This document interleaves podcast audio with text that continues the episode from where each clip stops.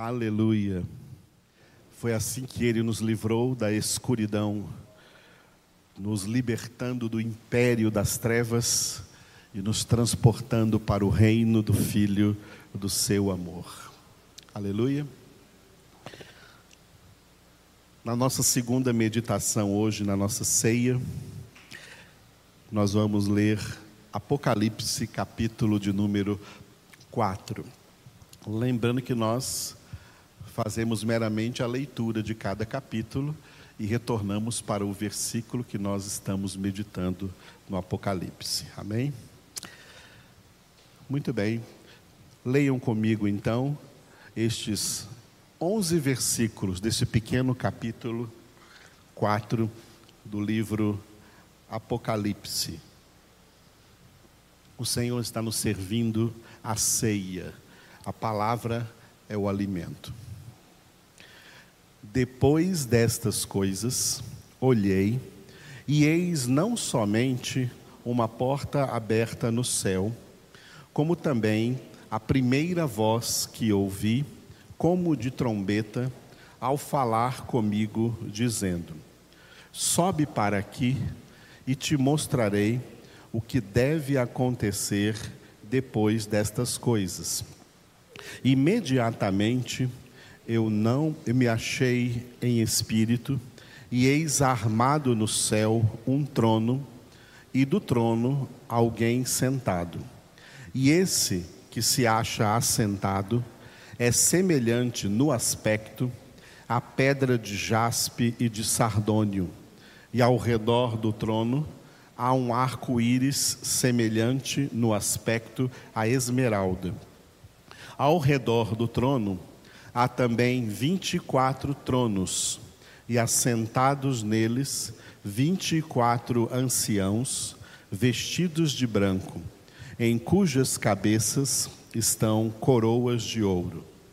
Do trono saem relâmpagos, vozes e trovões, e diante do trono ardem sete tochas de fogo, que são os sete Espíritos de Deus há diante do trono um como que mar de vidro, semelhante ao cristal, e também no meio do trono e à volta do trono, quatro seres viventes, cheios de olhos por diante e por detrás. O primeiro ser vivente é semelhante a leão, o segundo, semelhante a novilho, o terceiro, tem o rosto como de homem, e o quarto ser vivente é semelhante à águia quando está voando. E os quatro seres viventes, tendo cada um deles, respectivamente, seis asas, estão cheios de olhos ao redor e por dentro.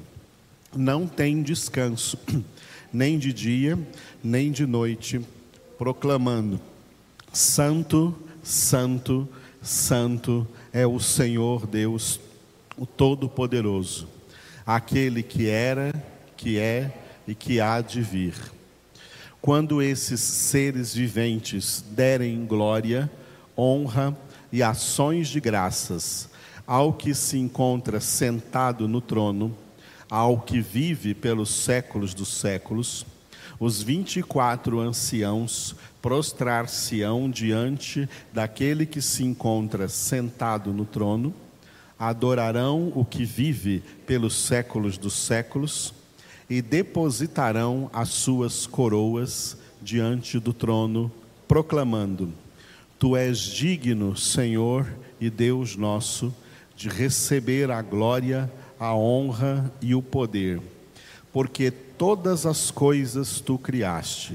Sim, por causa da tua vontade, vieram a existir e foram criadas. Aleluia. Louvado seja o nome do Senhor.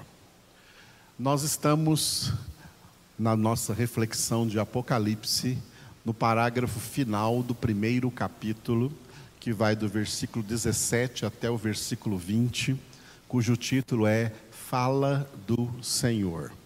Nós vimos primeiro a descrição do Senhor, como ele apareceu para o apóstolo João na ilha de Pátimos.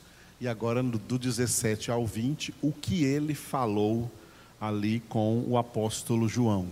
Vimos ontem que esse texto tem uma introdução na parte A do versículo 17: caí como morto.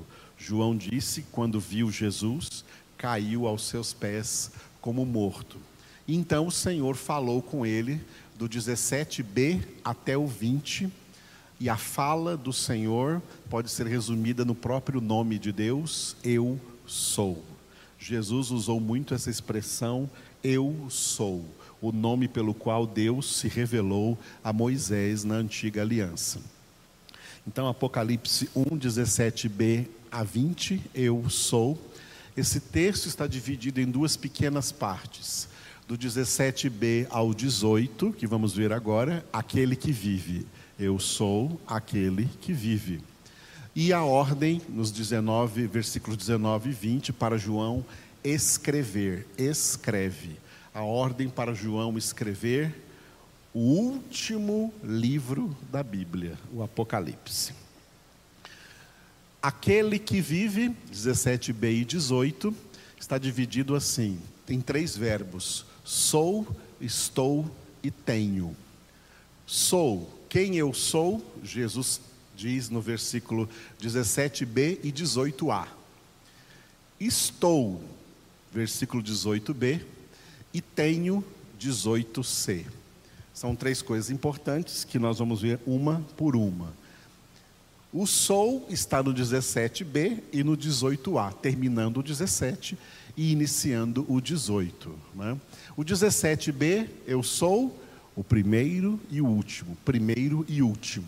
E 18a, eu sou aquele que vive. Hoje pela manhã vamos ver o 17b. Ele disse para o apóstolo João, e está dizendo para nós hoje: Não temas, eu sou o primeiro e o último. Vamos repetir? Não temas, eu sou o primeiro e o último. Aleluia.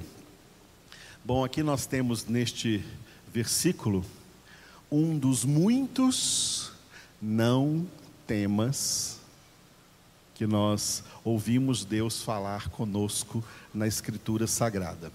Há quem diga que existe na Escritura Sagrada, confesso para vocês que eu nunca fiquei contando isso, eu não sou muito de ficar contando coisas. É, há quem diga que na Escritura Sagrada tem 365 não temas. Esse aqui é um deles, né? Se isso for verdade, né, então nós temos não temas para os 365 dias do ano, né? menos o ano de 2020, que foi ano bissexto e teve 366 dias. Então, teve um dia para temer, 365 para não temer. Acho que o dia para temer foi o que entrou a Covid no, no mundo. Muito bem. Ah, mas esse ano de 2021 não é ano bissexto, né? Fevereiro vai até só o dia 28. Temos 365 dias e em cada um destes dias, o Senhor diz para só para nós, só para os seus filhos. Não temas. Aleluia. Não temas. Temer, né, é a mesma coisa que ter medo. A palavra temor e a palavra medo é a mesma palavra, tá? Tanto em hebraico como em grego, o hebraico do Antigo Testamento ou o grego do Novo Testamento, né? No Antigo Testamento a palavra a palavra Iará, Iará, engraçado que é daí que vem o nome de Iara. Já conheceu gente com o nome de Iara? Iará vem do hebraico medo. A palavra significa medo.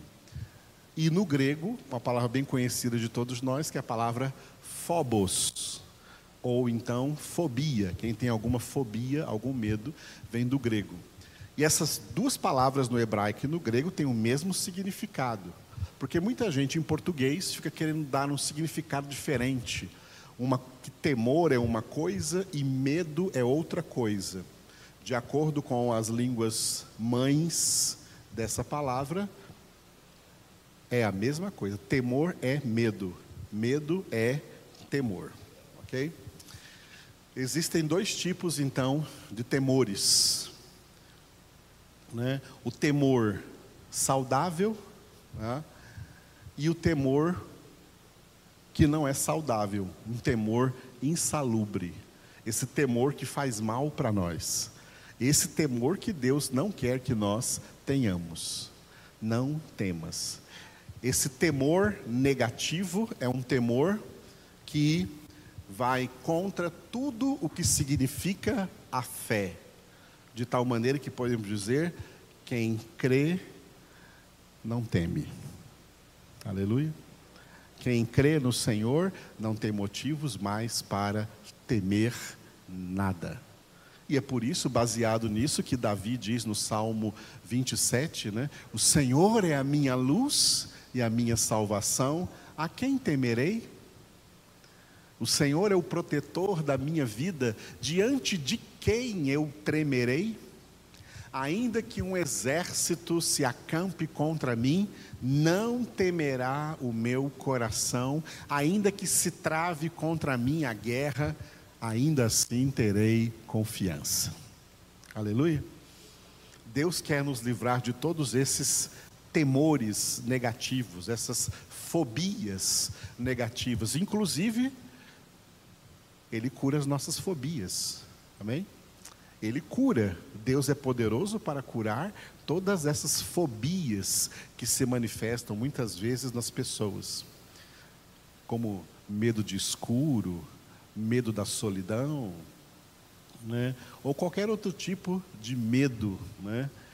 medo, esse pânico, síndrome do pânico que existe por aí, Deus nos cura, amados. Aleluia.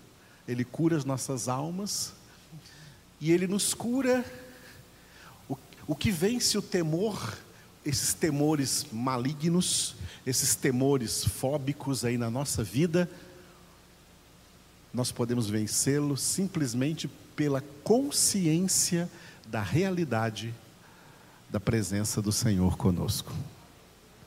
Por isso, como eu já disse hoje, e repito o que Davi disse no Salmo 23, ainda que eu ande pelo vale da sombra da morte, não temerei mal nenhum. Por quê?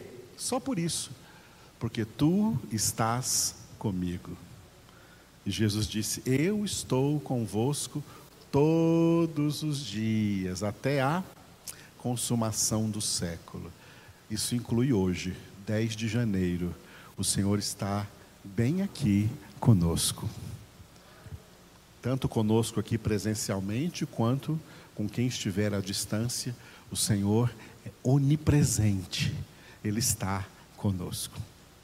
Paulo pregou em Atenas para homens ímpios, ele não está longe de cada um de nós. Cada um, se verdadeiramente o buscar, nem que seja tateando para poder encontrá-lo, o encontra. Então, amados, Deus quer nos curar de todo medo negativo, de toda fobia. É da vontade de Deus que nós sejamos curados. E se tem alguma fobia em você hoje, durante a ceia, quando você comer os elementos da ceia hoje, você será curado em nome de Jesus. E quem estiver à distância, prepare a sua ceia e, pela fé, saiba que será curado em nome de Jesus. Aleluia. Deus nos quer sadios.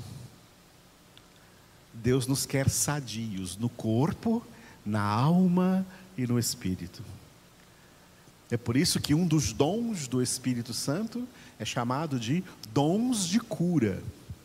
E é por isso que as curas eram abundantes em todo o ministério de Jesus. E é maravilhoso quando o leproso chega para Jesus e diz para ele: Senhor, se queres, podes me curar. E Jesus disse: Quero, sim, eu quero, seja curado. seja purificado. O Senhor quer a nossa cura. O Senhor quer a sua cura. É da vontade do Senhor. Por isso, Isaías incluiu ali, sob a inspiração do Espírito, a cura na obra da salvação, na crucificação de Jesus, dizendo em Isaías 53 que ele levou sobre si nossos pecados e nossas transgressões e também levou todas as nossas dores e todas as nossas enfermidades, pelas suas pisaduras nós fomos sarados. Receba a cura do Senhor. Aleluia. Não temas. Agora, é claro, a Bíblia fala do temor positivo. Qual é o temor positivo?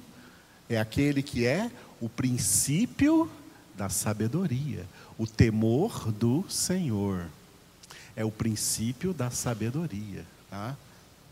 O temor do Senhor que nos leva a ser reverentes a Deus, que nos leva a ser vigilantes para não pecar contra o Senhor, para não pecar contra Deus. Esse é o temor do Senhor, que nos leva para a sabedoria, porque nos leva para a palavra de Deus, para conhecer mais o Senhor. Em um versículo, Jesus disse: A quem não temer e a quem temer. Ele disse assim: ó, Não temais aquele que pode matar o seu corpo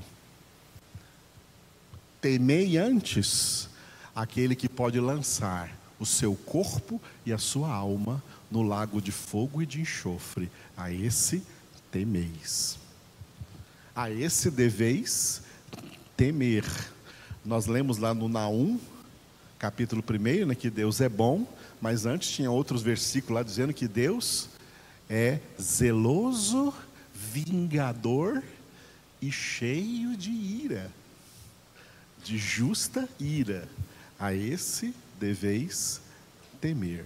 O temor do Senhor é o princípio da sabedoria. Aqui Jesus disse para Pedro um daqueles salutares, desculpe, para João, um daqueles salutares não temas.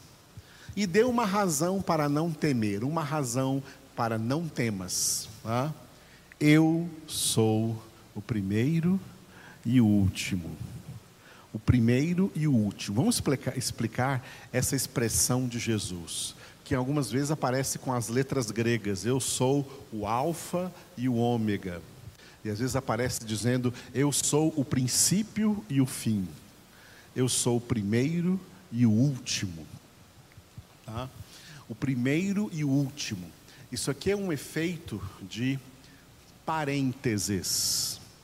Quando você está escrevendo um texto e quer colocar alguma coisa entre parênteses, então você abre um parênteses e escreve o que você quer colocar entre parênteses. E quando acaba, você então fecha o parênteses. O tempo de vida de toda a história da humanidade e de todo o universo, o tempo de existência de todo o universo criado, é um efeito de parênteses que Deus abriu dentro de uma coisa imensamente gigantesca que se chama eternidade. A eternidade é a idade eterna. Dentro do tempo, nós falamos do que? De idade pré-histórica, de idade antiga, de idade média, de idade moderna, de idade pós-moderna. Todas essas idades estão dentro do tempo. Todas essas eras estão dentro do tempo. Mas fora do tempo está a idade eterna. A idade eterna é a idade que não teve começo e não terá fim. A idade eterna é a idade de Deus. Só Deus é eterno. Só Deus existe desde sempre. O que Deus fez na história da criação do universo é abrir dentro desse, dessa eternidade, abrir um parênteses. E ele vai fechar este parênteses. Tudo isso entre parênteses, entre o abrir e o fechar desse parênteses, é o que nós chamamos de tempo. Nós estamos aqui no tempo, mas o tempo está dentro da eternidade. O tempo é só um parênteses que Deus abriu. O primeiro parênteses é Jesus. E o último parênteses também é Jesus. É isso que significa eu sou o primeiro e o último. Eu abri esse tempo e eu vou fechar esse tempo. Eu inaugurei essa história e eu vou consumar essa história. Eu criei esse universo e eu vou consumir este universo. Eu abri tudo e eu vou fechar tudo isso que existe dentro deste parênteses chamado tempo. Por que Deus fez isso?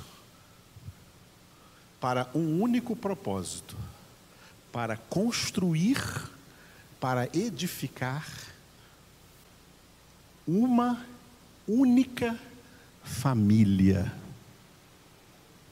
que é chamada na Bíblia a família de Deus. Tudo que existe dentro desses parênteses, que se resumem em Jesus, Ele é o, o abrir, Ele é o fechar, mas Ele não é só o abrir e o fechar, Ele é presente durante todo esse tempo que está acontecendo até o último, do primeiro ao último, do alfa ao ômega. Alfa, primeira letra do alfabeto hebraico, ômega, ulti, desculpe, alfabeto grego, e ômega, última letra do alfabeto grego. Quando ele diz eu sou o alfa e o ômega, ele está dizendo eu sou alfa, beta, gama, delta, on, epsilon, zeta, eta, teta, iota, kappa, lambda, mi, ni, com pi, rho, sigma, tau, fi, psi, ômega. As letras do alfabeto grego. Ou seja, eu estava lá no princípio e eu estou todos os dias até o ômega, até o fechar deste parênteses. Sabe o que Jesus está dizendo quando ele diz: Eu sou o primeiro e o último? Eu sou o Senhor da história. Eu sou o Senhor de cada vida. Eu sou o dono de tudo. Toda a autoridade me foi dada no céu e na terra. Jesus tem total autoridade sobre nossas vidas. Jesus tem total autoridade sobre o nosso corpo, sobre nossa alma, sobre nosso espírito. Jesus é o nosso dono. Nós somos propriedade exclusiva de Jesus. Jesus domina sobre todos salvos ou condenados. Para os, os condenados, ele é justo juiz. Para os salvos, ele é Senhor, Salvador, bom pastor, mestre, irmão, ele é o nosso Deus. A palavra de Deus, a verdade absoluta, a verdade viva e eficaz, a espada do Espírito que nos santifica todos os dias. Por isso que quem é de Deus tem o seu prazer na palavra de Deus e nela medita de dia e de noite, porque essa é a maneira de contemplarmos todos os dias a face do Senhor. Essa é a maneira de percorrer a carreira de santidade que nos está proposta, olhando firmemente para Jesus, autor e consumador da fé. Como que olhamos para Jesus? Meditando na palavra. Quando meditamos na palavra, a palavra se torna a lente, o óculos, através do qual nós vamos enxergar corretamente todas as coisas. Vamos ter a visão correta de todas as coisas. Vamos enxergar o mundo como o mundo deve ser enxergado. Vamos enxergar a realidade, enxergar a história como deve ser enxergada. A verdadeira visão da história, a verdadeira visão de mundo, a verdadeira visão de toda a realidade humana e universal é a que nós enxergamos pela palavra, através da palavra de Deus. Todas as outras pretensas verdades, entre aspas, são falsas. São jeitos ilusórios, enganosos de se enxergar as coisas, de se enxergar o mundo, de se enxergar a realidade. No meio desses parênteses, no meio dessa história, no meio desse tempo, Deus quer que nós, seus filhos e suas filhas, tenhamos a visão correta de tudo. E quem nos dá essa visão? Jesus, a palavra de Deus. Aleluia.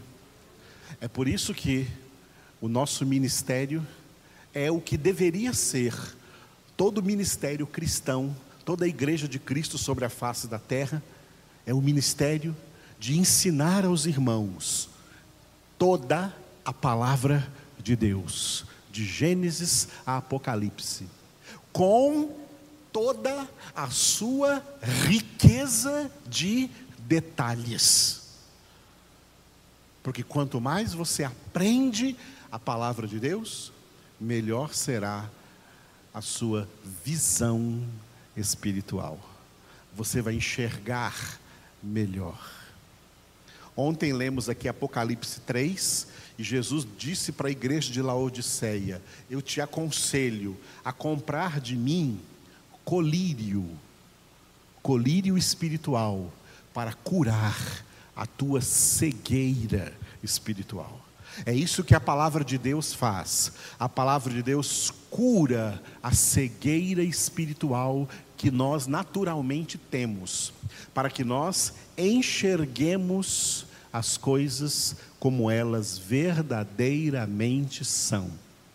Enxerguemos em primeiro lugar a verdade, que é Jesus, como essa verdade realmente é, e através dessa verdade, que é Jesus, que é a palavra de Deus, enxerguemos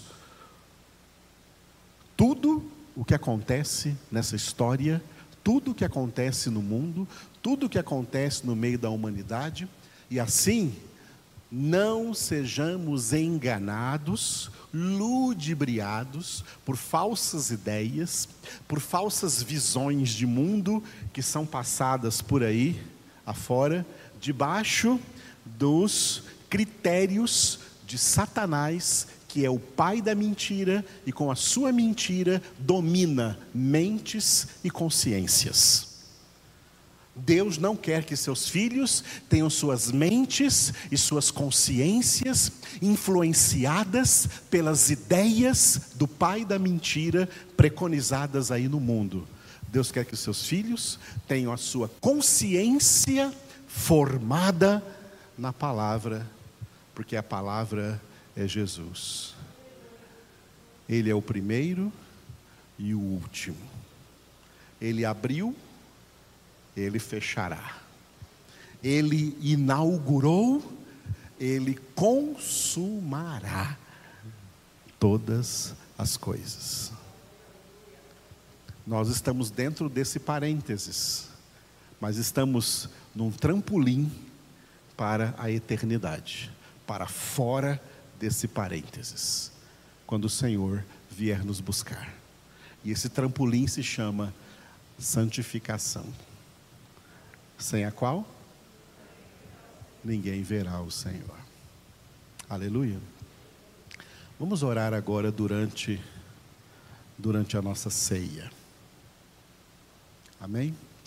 Onde você estiver aí, você vai receber os elementos da ceia e com esses elementos em mãos nós estaremos orando em nome de Cristo Jesus.